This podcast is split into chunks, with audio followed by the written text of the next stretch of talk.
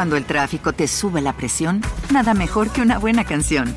Cuando las noticias ocupen tu atención, enfócate en lo que te alegra el corazón. Y cuando te sientas mal, un buen médico te ayuda a sanar. Sabemos que mantener tu salud es tu prioridad, también es la nuestra en Kaiser Permanente, donde trabajamos juntos para cuidar de todo lo que tú eres. Kaiser Permanente, para todo lo que tú eres. Kaiser Foundation Health Plan of the Mid-Atlantic Stay Inc. 2101 East Jefferson Street, Rockville, Maryland 20852. Ya estamos grabando, ¿eh?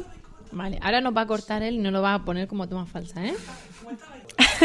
Pero no diga, Emilio, esto no lo pongas, que va al final del programa. Gracias por las instrucciones, chicas. Venga, Perfecto. hasta luego. Venga, vamos a ver.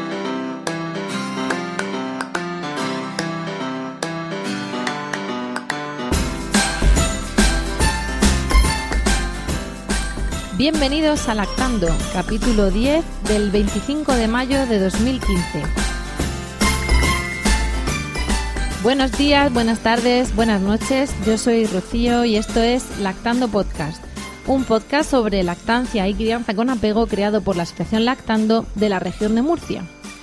Hoy tengo junto a mí a una compañera de Lactando habitual, por suerte, de estos podcasts, que es Clara. Bienvenida, Clara. Hola, Rocío. Buenas tardes. Buenas. Y, y bueno, como hemos pensado que, que ya está bien de escuchar siempre las mismas voces y todo, pues queríamos tener a, a una invitada muy especial con la que vamos a, a compartir unos ratos, a desmontar falsos mitos. Vamos a ver qué os parece. Esta persona también se llama Clara, pero esta vez la vamos a llamar Clara Serna. Buenas tardes, Clara, bienvenida. Hola, Rocío, gracias. Y es una odontóloga pediátrica o odontopediatra, ahora nos vas a contar tú exactamente, que, que ha venido desinteresadamente a nuestro podcast a, a compartir conocimientos y, y hacer que pasemos un buen rato y que aprendamos muchísimo. Así que hemos pensado que, bueno, vamos a no a no hablar de lo de siempre de las tetas, pero sí, también, también de la leche, pero relacionado con una parte fundamental de, de la lactancia y en general de la crianza, que es los dientes. Los dientes de los niños y de los bebés. A ver, cuéntanos, eh, exactamente a qué te dedicas. Bueno, pues yo soy odontóloga infantil, como has dicho, y básicamente me dedico al cuidado de las bocas de los peques hasta los 15 años, que ya no son tan peques, pero bueno, básicamente centrado, sobre todo en estos últimos años, en menores de 6 años, que desgraciadamente pues tenemos un boom de caries eh, atribuido a muchas cosas, no específicamente a la lactancia materna, que es de lo que venimos a hablar hoy. Y bueno, básicamente eso. Y el enfoque que tenemos es sobre todo preventivo, porque bueno, no tenemos mucha costumbre en este país en fomentar la prevención y es algo con lo que estamos trabajando. Claro, porque hasta ahora los peques se entendía que, que ya se les caerían los dientes de leche y ya entonces habrían que empezar a, a poner aparatos y a evitar empastes, ¿no? Pero que mientras tanto daba un poco igual todo. Claro, sí, eso es una pregunta con la que nos tenemos que pelear a diario, el por qué hay que tratar los dientes de leche si se van a caer, pero en realidad, bueno, pues los dientes no son un capricho de la naturaleza, ¿no? Los niños lo necesitan para muchas funciones, para comer, para hablar, para reír, etcétera. Y bueno, pues tienen que estar ahí hasta los 12 años aproximadamente. O sea que ahí soy yo la que. Qué sí. estupendo. Pues eh, precisamente una de las cuestiones que hablamos o que nos interesan, que vienen muchas madres, también va relacionado luego con, en cuanto empiezan a comer, ¿no? El, los mitos de cuántas veces hemos oído, Clara, que, que tiene que comer molido porque no tiene dientes, ¿no? Cuando, Sí. Cuando empiezan los seis meses la alimentación complementaria tiene que ser papilla porque como no tiene dientes, ¿no? Y- Claro, y a los 8 y a los 10 que ya tienen, también dicen papillas, porque son pequeños. Porque tiene dos, dos dientes de ratón y ya está, ¿no? dientes y luego, y algunos cuantos años siguen con papillas Sí, también. De todas formas, los bebés tienen los rodetes gingivales que aunque no tengan dientes son muy potentes Machacan, triturando. machacan. Sí. Meterle un dedo. Sí, A os lo que- digo por experiencia. O una teta. sí, vosotros también, ¿no? Lo decís por experiencia. Efectivamente.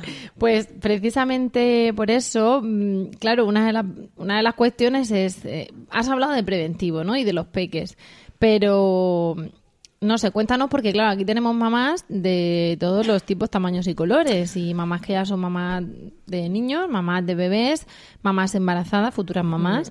Mm, ¿Cuándo tenemos que empezar a pensar en, en los dientes? Pues Vale. Cuando les salen, y entonces la siguiente pregunta es ¿cuándo les salen? Porque siempre hay, hay un rango de normalidad, Sí. luego empiezan las consultas de, ay, es que a este no le han salido todavía los dientes. Entonces, eh, esas visitas también incluyen el saber si el desarrollo, eh, las- lo que es la erupción de los dientes es normal, no sé, cuéntanos un poquito. Vale, bueno, remontándonos al principio, lo idóneo sería acudir eh, antes de la planificación del embarazo, ¿no? Para que la mamá tenga la boca sana, porque, bueno, ahora veremos que la salud bucodental de la mamá y de la familia es imprescindible luego en la salud bucodental de, de los niños, ¿no? Entonces, bueno, si no nos da tiempo antes de la planificación del embarazo, lo ideal es acudir eh, a- al odontólogo durante, pues eso, el- la gestación. ¿Por qué. ¿Por qué durante la gestación? Bueno, pues desde el momento en que sabes que estás embarazada. Entonces eso de que no te tienes que hacer una limpieza Bueno, cuando estás hay- embarazada hay o- o no te tienes que campañas- empastar porque estás Nada. embarazada y entonces Eso es un mito que además eh, nada favorable para, para la mujer, ¿no? Porque sí que hay ciertas patologías que se desarrollan más durante el embarazo, como las patologías gingivales de la encía, etcétera. Y luego sí que hay una transmisión bacteriana a los bebés. eh, si la mamá tiene caries, esas bacterias se van a, a transmitir a los niños y va a determinar mucho Al soplarle la- al puré, ¿no? Al soplar la comida. sí, o al probar su comida o al limpiar. Eso es un hábito que, que hemos visto varias veces, limpiar el chupete con la propia saliva. O darle un besito. O darle un beso o chuparle las manitos del, del bebé o besarlas para que luego él se las lleve a la boca.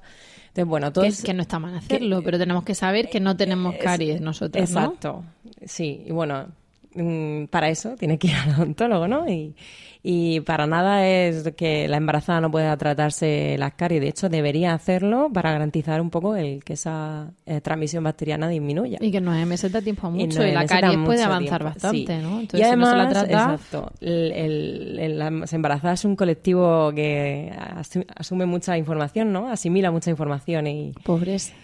no, en cuanto a- al cuidado de los bebés me refiero.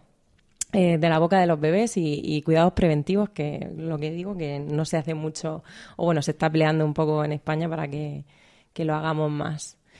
Entonces nace el bebé. ¿No? Perdona, Clara, dinos. No, que durante el embarazo eh, las mujeres están mucho más receptivas a cualquier información que se les pueda Claro, ir dando alerta. sobre el presente y el futuro de, de- Son de los niños. Entonces es una hormonales. etapa muy buena para... Efectivamente. Y ya, pues, eh, introducirle un poco cuáles van a ser los cuidados de la boca del bebé que, pues, desgraciadamente no reciben hasta que ya es demasiado tarde en muchas ocasiones. Entonces, eh, siempre decimos los odontopediatras que una visita al odontopediatra antes del primer año de vida tiene como resultado cero caries. Entonces, ¿por qué no fomentarlo si solamente aporta cosas buenas? Entonces, bueno, ahí es cuando nos tenemos Porque que pelear. de inocular el mensaje, ¿no? Y de- Exacto. y de tenemos que pelearnos que- mucho con lo de, pero si son dientes de leche o si no tiene dientes. Muchas veces en la consulta pasa que entra un bebé a la consulta y alguien en la sala de espera le pregunta, ¿y para qué lo traes? Entonces no tiene dientes y tú qué haces. Y claro, no tiene ¿Cuál es dientes. tu, tu labor ahí como? Pues yo inspecciono toda la cavidad bucal y veo que esté todo correcto, veo si normalmente no me llegan antes de los seis meses, o sea que algún diente empieza a asomar ya y damos instrucciones de, de higiene, de cómo cepillar los dientes, qué productos utilizar para ello, porque bueno, ahora hay una corriente antifluor que no tiene mucho sentido y los bebés tienen que utilizar pasta florada en muy pequeña cantidad.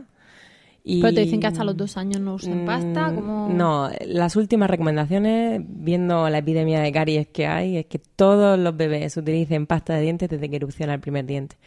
Una cantidad mínima con un porcentaje de flúor de mil partes por millón.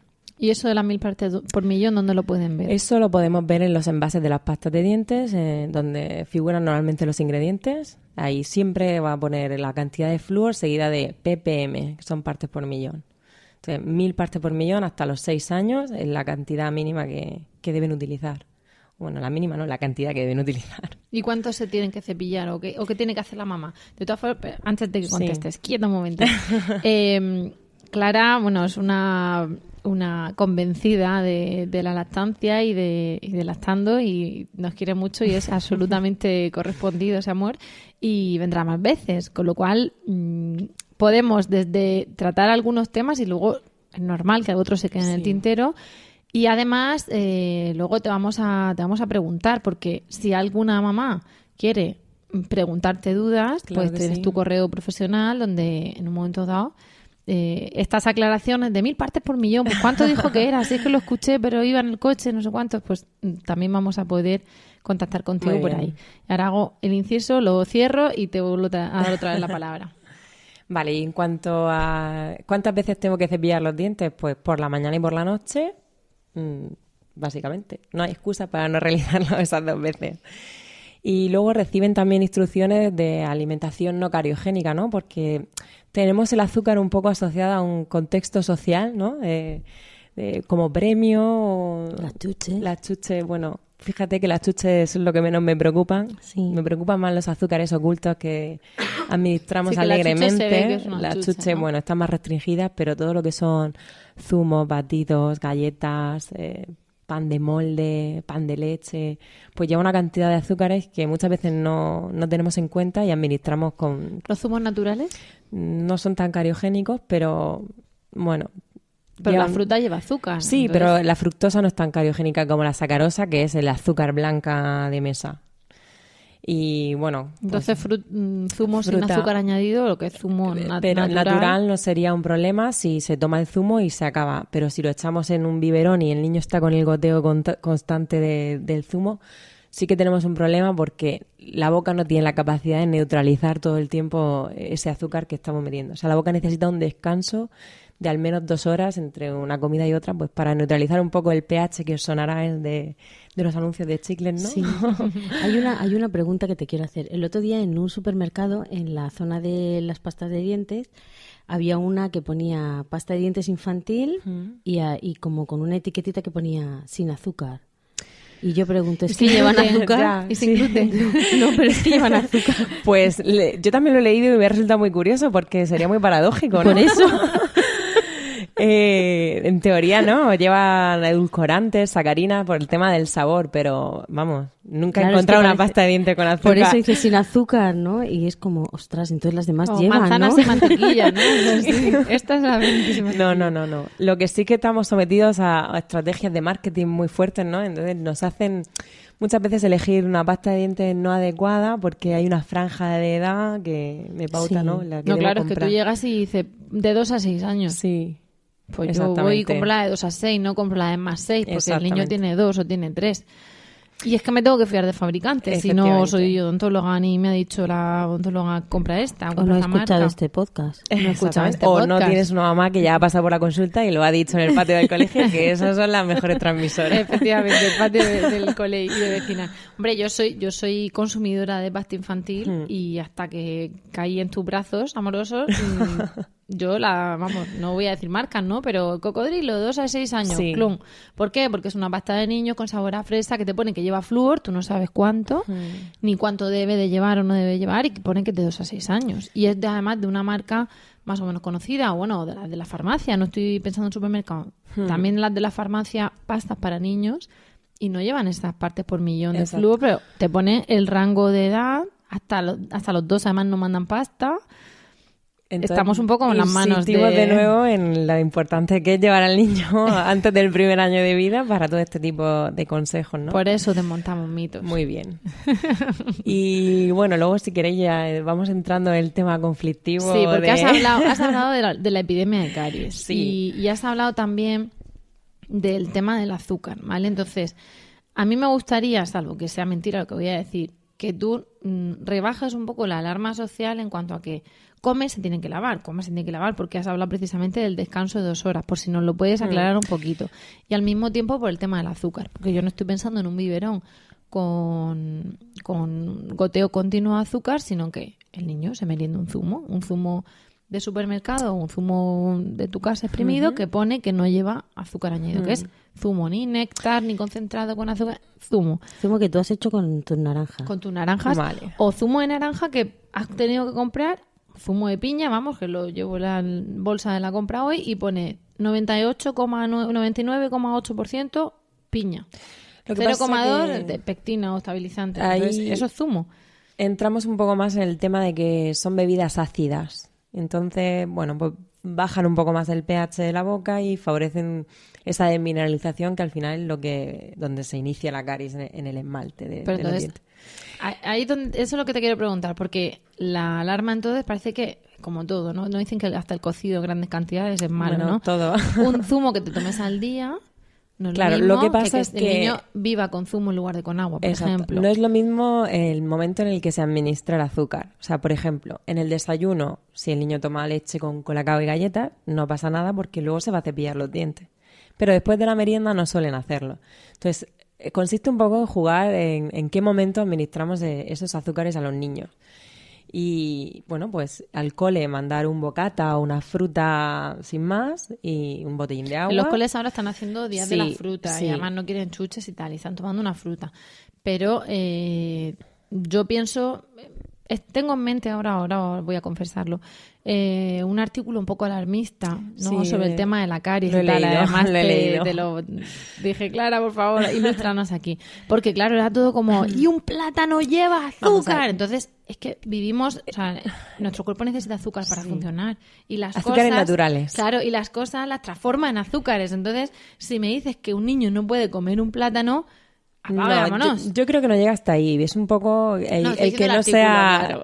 una rutina, el que todas las tardes se tome un zumo y que luego no se pueda lavar los dientes, sino que vayamos jugando un poco con los alimentos que le damos y que en vez de que sean lo más naturales posible. En vez de administrar pan de molde, pues sea un pan de barra, que además tiene que, volvemos al tema de la masticación, ¿no? Ejercitar un poco más, favorecer más el- la función, ¿no?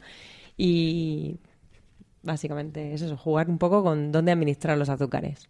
Ponnos ejemplos de ese bocadillo, Clara. Ejemplos, pues... Aquí, mm, como mamás también tenemos, pero... Sí, sí. A ver, muchas veces cuando analizamos, porque esto es otra de las cosas que hacemos para prevención de caries, analizar el qué comen los niños. No tiene ningún sentido que nosotros hagamos empastes y no investiguemos el, el qué les ha llevado a tener esa enfermedad. Bueno, pues analizando un poco la dieta de los niños de, durante una semana, eh, los papás nos rellenan un cuestionario, vemos que a lo mejor siempre en, la hora del recreo, en la hora de la merienda o entre horas, tendemos más a, ese consumo de, productos azucarados. Entonces, pues simplemente damos instrucciones de, tenemos un semáforo de alimentos, cuáles son más cariogénicos, pues hay eh, todo lo envasado de galletas, bizcochos, eh, incluso los caseros que les añadimos azúcar son cariogénicos, aunque sean más saludables. Eh, las bebidas azucaradas, tipo yogur en líquidos azucarados, cosas así, son el- la parte roja del semáforo. Luego pasamos a la parte amarilla, que bueno, pues sería a lo mejor eh, un yogur normal azucarado, que dentro de que es un lácteo, pues ha sido azucarado, eh, un pan de leche, algo así. Y ya en, en la parte verde, que es lo que tenemos que fomentar y que sea la rutina, pues tenemos el pan de barra, la fruta, los palitos de zanahoria, Un bocata de salchichón. un bocata de salchichón, de queso, los luego el lácteos. salchichón lleva grasas Por otro lado, exacto, pero bueno, Bueno, es cuestión de combinar. Estamos un poco... de pavo, entonces. Madre mía. es cuestión de Hasta combinar que te digan, y- no, vamos otra vez para uno. de queso. Eso, tortitas de arroz o de maíz, cosas así. Entonces, Ese semáforo podría estar accesible. podemos eh, configurarlo nosotras y subirlo a la web que queráis para que las Estupendo. mamás tengan unos recursos. Pues hablaremos contigo para que lo pongamos en la página se lo digamos a, a la responsable de redes sociales y lo ponemos en nuestra página. Los semáforos odontológicos, Cariogénicos. efectivamente. Y, y bueno, epidemia. Epidemia. Bueno, pues yo antes de venir al podcast eh, he estado revisando un poco los porcentajes de caries a nivel mundial y un poco europeos. Bueno, pues a nivel mundial hablamos de un 12% en niños, pero así como media de, de todos los países. Eh, en los países del norte de Europa, pues como Inglaterra o Finlandia, hablamos de un 32% de caries en Es menores de 6 años, sí. En países del este de Europa de un 56%. Y el único estudio que he encontrado así en España es en Valencia, en menores de 6 años, y hablan de un 36%. Un 36. Entonces, No es ninguna tontería. Son datos un poco alarmantes y es simplemente pues porque no han ido al odontólogo antes del primer año de vida Y no tenían información. no tenían info- es una falta de información. Entonces, bueno, pues yo creo que a través de este tipo de, de cosas y de vuestra web y charlas y demás, deberíamos Okay, round two. Name something that's not boring. A laundry? Ooh, a book club. Computer solitaire, huh? Ah, sorry, we were looking for Chumba Casino. That's right. ChumbaCasino.com has over 100 casino style games. Join today and play for free for your chance to redeem some serious prizes. ChumbaCasino.com. No purchase necessary. Void prohibited by law. 18 plus terms and conditions apply. See website for details. Judy was boring. Hello. Then Judy discovered ChumbaCasino.com. It's my little escape. Now Judy's the life of the party. Oh, baby, Mama's bringing home the bacon. Whoa, take it easy, Judy. The Chumba life is for everybody. So go to ChumbaCasino.com and play over 100 casino-style games. Join today and play for free for your chance to redeem some serious prizes. ChumbaCasino.com. No purchase necessary. Void where prohibited by law. 18 plus terms and conditions apply. See website for details. Pues enfocar un poco Sí. el tratamiento en prevención, ¿no? Así que tenéis que echarme una mano. Sí, la información eh, que, las madres, además de elegir, pues lo que decimos aquí siempre, que dedicamos mucho tiempo a elegir el carrito, a buscar la ropita, a pues eso, a prepararnos muchísimo para, para el parto, pues añadir a toda esa preparación, añadir también Una este charlita tipo de de información. salud claro, sí. Claro que sí. Y bueno, y ahí entramos un poco ya en lo de la lactancia, ¿no? La leche produce caries, lleva azúcar, no lleva azúcar y... Claro, te vamos a preguntar por factores preguntar, predisponentes exacto. a la caries tal, porque el 36S asusta, el Claro. 36% asusta bastante. Entonces... Pero sí tenemos que ver el tema de la lactancia en la caries, primero Hmm. porque la teta es lo que nos mueve y segundo porque, claro, ahí es donde entran en lo tienes que limpiar los dientes Hmm. o mi hijo ha tomado teta y lleva 12 empastes.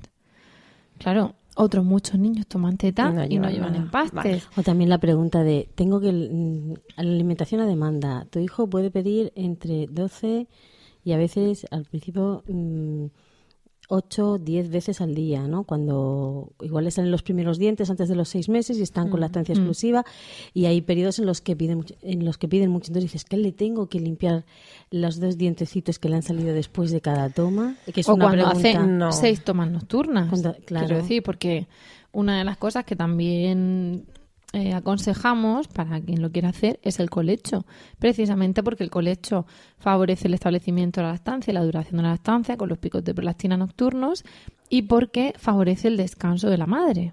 Se ve que la madre que, bueno, que aunque haya muchos despertares, lo que es las fases de sueño son más reparadoras y al mismo tiempo, por sentido común, no es lo mismo, levántate, vete a la cocina, calienta el agua del vive, mezcla los polvos, agita no sé cuánto y dale al crío sentado, que ponte al nene, te lo tumbas, le enchufas la teta y a dormir todo el mundo. Entonces, claro, ahí entramos en que le tengo que lavar los dientes seis veces Se esa complica, noche. ¿no? La cosa. Cuéntanos, porque Bueno, pues- intención de hacerlo bien hay mucha, pero sueño también hay Sí. mucho. Eh, pues para entender un poco el concepto, yo había pensado eh, describiros los factores que, que intervienen en la caries, ¿no? Para que veáis que realmente es una enfermedad multifactorial y no tiene ningún sentido asociarlo a un único factor, en este caso la lactancia materna. Entonces, ¿qué influye en que una persona desarrolle caries? Pues obviamente el huésped, es decir, que yo tenga una susceptibilidad genética a sufrir esa enfermedad el que mm, yo tenga bacterias cariogénicas, de lo que enlazamos con lo de la, transmisión bacteriana, los hábitos de transmisión bacteriana. Hablamos también de la exposición al flúor, lo que hemos dicho de, de las pastas de mil partes por millón, al menos dos veces al día. Y luego entramos ya en la fase de los carbohidratos fermentables, ¿no? Que son todos los azúcares y donde se encontraría la lactancia materna. Entonces, Pero la lactancia materna no se supone que es una cosa claro, natural. estupendísima, natural y mágica. Efectivamente, no lo ponemos en duda. Y que además te dice, bueno, es que mm, hace falta, mm, la lactancia materna es pobre en hierro, pero ese hierro es más biodisponible, es mejor, ¿no? Eh, la lactancia materna tiene menos cantidad de vitamina no sé cuántos o de L, triptófano tal, pero al ser ese factor biológico unido pues a células madre, a, a defensas, a todo, lo hacen una cosa casi mágica, ¿no? Entonces, no me cuadra en esa historia que ahora la Exacto. materna, ven, a ver, cuéntanos, Vamos a acláranos ver. esto. Si nos vamos a buscar bibliografía, no hay evidencia científica que relacione caries con lactancia materna. También En- será complicado en encontrar niños pequeños que se presten a bien estudios y todo, sí. ¿no? Más bien suelen ser estudios retrospectivos, ¿no? Entonces, bueno, pues lo que hemos dicho, es una enfermedad multifactorial y asociarla a un único factor, que en este caso sería un carbohidrato, no tiene ningún sentido porque si el niño, pues uno, no tiene susceptibilidad genética, dos, se lava los dientes con la exposición al flúor adecuada, eh, tres, no ha tenido esos hábitos de transmisión bacteriana y bueno, luego influyen multitud más de, de factores, pues nivel socioeconómico, cultural, etcétera, etcétera pues con un único factor no tiene ningún sentido que, desarrolle lesiones de caries. Entonces, lo que nosotros, eh, una de las herramientas que tenemos es determinar el riesgo de caries individual de cada paciente y eso se hace en base a unos cuestionarios que ya hay diseñados de cada uno de los pacientes que acude a la consulta. Ahí se pregunta pues por la experiencia de caries de los padres, por el tema de transmisión bacteriana, por la higiene, etcétera, etcétera. Si yo determino que mi paciente es bajo riesgo de caries, eh, obviamente pues la lactancia materna no, no nos va a suponer ningún, no sé cómo llamarlo, problema, no, no sería problema, bueno. Pero si ya hablamos de un niño que ya ha tenido alguna lesión de caries, que se produce esa desmineralización continua del esmalte por una ingesta continua, pues yo a ese, paciente, sí que le voy a recomendar quizá que espacie un poquito más las tomas que en un paciente de, bajo riesgo de caries. O que sí que intenten que el niño se vaya a la cama con la boca limpia, porque por la noche, bueno, sabéis que no producimos saliva, etcétera, etcétera, y el riesgo de, caries con una boca sucia por la noche es mayor. Entonces. Pero entonces no tenemos que hacer caso inicialmente al le sale una caries, lo tienes que destetar. En absoluto. En absoluto le ha salido una caries, tienes que acudir a un especialista y que te dé consejos para poder seguir con tu lactancia todo el tiempo que desees, pero además ponerle solución a esa enfermedad. Y el niño que lamentablemente tenga 12 caries o tenga pues problemas serios de esmalte, ¿no? Como además tú conocerás mejor que nosotras y, algunos de ellos los hemos remitido a ti precisamente para que eh, viesen otras segundas opiniones de, de hay que remantar toda la boca y hay que destetar, este niño no puede tomar. Entonces, no hace falta hacer todo eso, ¿no? No hay que crear esa alarma. No, eh, simplemente hay que establecer pautas de prevención y, bueno, pues arreglar esa boca. Que todavía le tienen que durar unos años. le tienen que durar unos años y, bueno, pues seguir con la estancia el tiempo que, que deseen. De hecho, bueno, volviendo a que no hay evidencia científica de que la lactancia produzca caries, eh, pues todos los profesionales de la salud deberían eh, fomentarla, ¿no? Bueno, pero eso, máximo eso, eso es harina a otro costal. Eh, eso es otra cosa. Pero bueno, eh, simplemente en función del riesgo de caries de cada, de cada paciente, pues determinar una prevención en la que puede influir o no la lactancia materna. Pero una relación directa caries-lactancia no, no tiene sentido mm, sabiendo que la caries es una enfermedad multifactorial. Entonces, ¿qué mensaje lanzarías a las madres? Mm, pensemos eso en, en una mamá en el día uno con su bebé y, tiene que plantearse qué va a hacer a nivel bucodental o a nivel nutricional, bueno, nutricional no, a nivel mm, de, mm, suministro, por decirlo así, de alimento, porque a nivel nutricional también hablaríamos entonces de otras cuestiones, ¿no? De, de, de grasas saturadas, de monosaturadas, y todas esas cosas.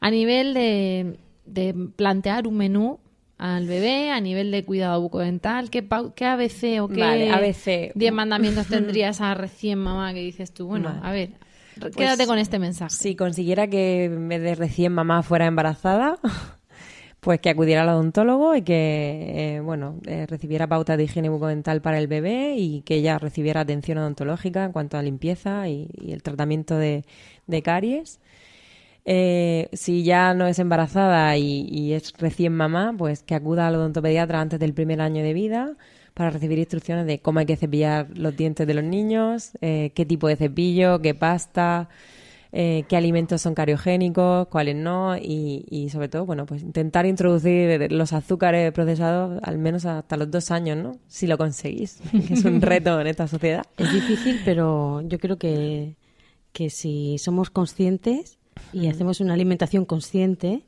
ya que la lactancia tiene mucho que ver con la alimentación consciente, pues cuando empezamos a darle otro tipo de alimentos, yo creo que se, se puede conseguir, vamos. Se puede, pero mm, tengo que decir, será porque vengo yo un poco sensible del tema, que los kioscos, los anuncios o la visita de los niños al supermercado son totalmente, esto es off topic, totalmente contrarios a esa alimentación consciente, porque claro, todo lo, todo lo azucarado eh, Está a la altura de los ojos del Claro, niño. 500 pasillos de colores vivos, Sí, unas cosas... eh, incluso mismo estoy pensando en... Hoy hemos ido y quería comprar chocolate puro sin azúcar y valía algo así como tres veces más que el chocolate puro con azúcar. Entonces, bueno, voy a comprar por una vez el puro con, que luego tengo el sin, que no pero mm, todo es eso por el nivel económico de la gente, que es lo que decías, el nivel sociocultural, por el reclamo publicitario, pues es complicado. Y, y, claro, los padres tienen que hacer de filtro para todo, ¿no? Desde que, desde que se quedan embarazados empiezan a tomar decisiones por esos bebés, ¿no? Ya para toda la vida. Y yo creo que hasta este es un ejemplo, un ejemplo más de todos esos filtros que hay que ir presentando y ese mensaje que tiene que ir calando y el hábito que tienen que ir haciendo en los niños, ¿no? Por ejemplo, de lavarse los dientes con ellos o no sé, la familia que se lava, lava los dientes Sí. unida permanece unida. Sí, eso, eso, eso Me yo consta lo he que Clara lo hace. Muy bien, además. Yo lo he puesto en práctica y al final ha sido el hermano mayor, que tiene ahora cinco años, el que ha enseñado a la pequeña a los dos años, porque se lo- yo se lo pasaba antes, ¿no? Sí.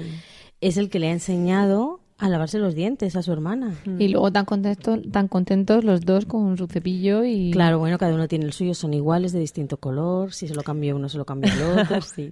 Eso ya forma Y- parte también no solo de la higiene bucodental. Ese es otro, otro tema, ¿no? Efectivamente. Y, y, bueno, un poco lo que decís de la familia que se cepilla junta, pues el cepillado debe estar supervisado por los padres. El mandarlo a cepillarse los dientes hasta que no son mayores de 8 años nos consta que no lo hacen que hay que hacerlo con correctamente. ellos. Sí. Sí, el ya he terminado. Funcionan muy bien los relojitos de arena Sí. esos de juguete, que se da la vuelta y hasta que no termina de caer la arena del color azul, no, no puedes dejar de cepillarte los dientes. Hay que levantarse antes para ir al cole, entonces para poner el reloj, ¿eh? Que doy fe que las prisas son malas. Sí, sí, hombre. Bueno, solo por la mañana y por la noche, muy poquita cantidad de pasta en bebés y mil partes por millón. Muy bien. Y ya para una en relación con eso, que ha hablado Clara de cambiar el cepillo, ¿cada cuánto? Pues cada tres meses sería eh, lo ideal. Pero si está como nuevo, Da si no se han abierto pero las cerdas y no, no. la han usado apenas los críos. Como que no lo han usado apenas dos veces al día, ¿te parece poco? Pero nada, 15 segundos que... Tienen las no cerdas agotan- como nuevas, no ya hemos los minutos. Bueno, habría que ver esa cerda mejor. Pero ya por tema de acumulación de bacterias y demás, a los tres meses es lo ideal. Vale. Si tuvieran dudas las mamás, ¿tú dónde estás? Pues ¿Dónde te pueden encontrar? me pueden encontrar en la dirección de correo clara.belecirozano.com y bueno, tenemos un blog nosotros también en, en la clínica dental en la que bueno, vamos escribiendo un poco esas dudas frecuentes que tienen los papás y qué hacer y bueno, si quieren visitarnos, allí estamos. Ahí Encantados. dispuestos. Muy bien, pues mm, recomendaremos esta profesionalidad. Y, y bueno, nosotras lo que vamos a hacer es darte las gracias como, como hacer, haríamos siempre, pero en tu caso con mucho más cariño por el tiempo que has empleado en estar con nosotras y por tus conocimientos. Y, y te- y nos aprovecharemos de ti. Claro que en sí. otras ocasiones eh, te Cuando diremos queráis. que vengas, si quieres incluso acompañar a alguien de tu equipo, porque nos tenéis que contar más. Evidentemente, la odontología pediátrica en un podcast de media hora que llevamos no se despache, vosotros sabéis mucho más y os queremos sacar más información. Y lo que vamos a hacer es despedir a Clara, darle las gracias y, y- un abrazo sentido y, y amoroso. Y como siempre, nos solemos despedir pues con un cuento, con una canción. Pero esta vez nuestra querida Clara, no Clara Serna, Clara García de Lactando, pues nos trae otra cosa, pero es otra cosa muy nuestra, muy autóctona y, y muy lactante. Cuéntanos. Sí, bueno, pues que hace... Es una especie de nota cultural murciana. El tip de El- Clara. es el tip de- pues que hace poco descubrí descubrí que, que hay un- una famosa escultura aquí en Murcia que está situada en la fachada del Palacio Almudí que representa a una mujer que está amamantando a un niño y al lado tiene al suyo propio, o sea, está amamantando a, un niño ajeno. Eh, un- una madre cría se llama la matrona de Murcia, forma parte del escudo y representa la hospitalidad y la caridad de los murcianos. Y esa escultura mm, data de, del 1500 eh, bueno, ha tenido como una historia, ha pasado de, de una fachada a otra, hasta que finalmente se decidió poner en, en la fachada del Almudí, porque en origen el Palacio Almudí era como el almacén de grano y de trigo para épocas de, de carencia, y entonces era como un poco la generosidad al- eh, allí se repartía, pues cuando había épocas malas, había inundaciones y todo eso, pues se repartía el grano pues en la gente que no, que no podía. Y entonces se decidió poner ahí a la matrona de Murcia porque, bueno, pues representaba la, la generosidad y la hospitalidad de los murcianos que, que dan de lo que tienen, ¿no? Y me llamó mucho la atención. Entonces, a partir de este descubrimiento, se lo, se lo conté a, a- a mi madre y digo, mamá, ¿sabes que, que está esto aquí y tal? Y me dijo, pues ¿sabes que en el barrio de Vista Bella hay una escultura que es un homenaje a la lactancia? Todavía no he ido a verlo. Muy mal, muy muy mal. mal, muy mal. Me pilla. Una se Me- documenta de Herrero, se documenta.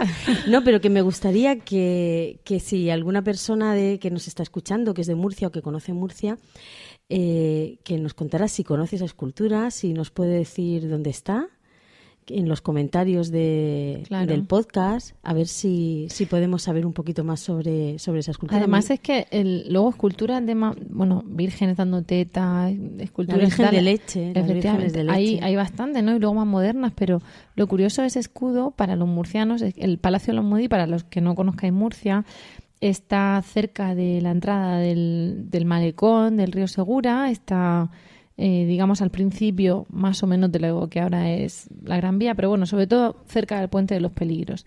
Y, y es una escultura que si no te fijas, pues pasas por allí toda la vida hasta que de repente te paras y ves que es una señora dando teta a su hijo y a otro bebé que no es el y suyo. otro bebé.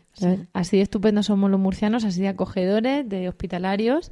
Y, y, oye, es un motivo más para, para que los de Murcia la vean y se pasen por allí. Los de fuera, si quieren, pues tienen una, una cosa más que ver. Y a los que quieran profundizar más sobre ese tema, hay un artículo de Manuel Muñoz Clares, que es un, un escritor murciano, un artículo amplio y se llama Consideraciones sobre la matrona murciana.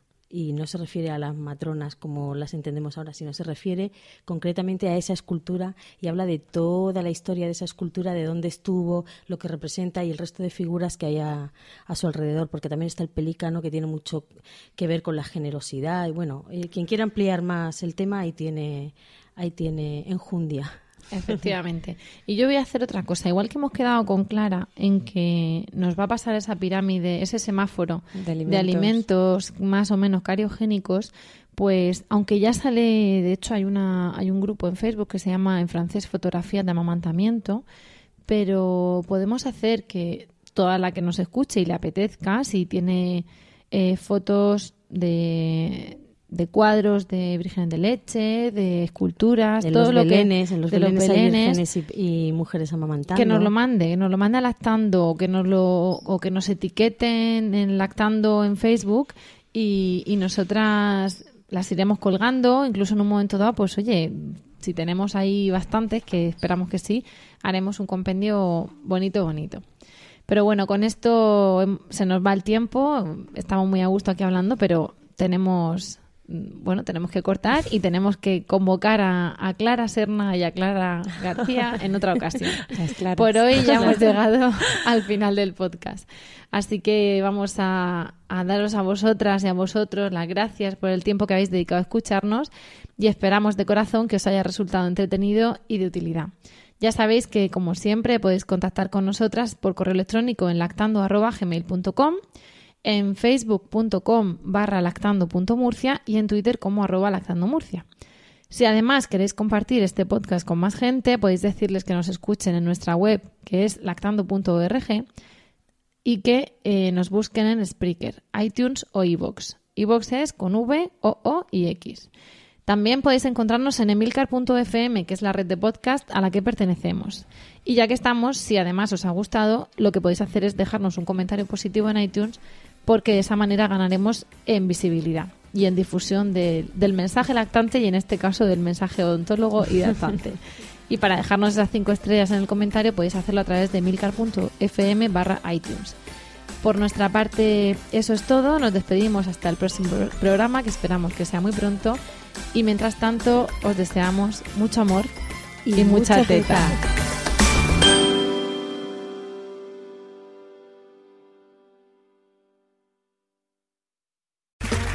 Okay, round two.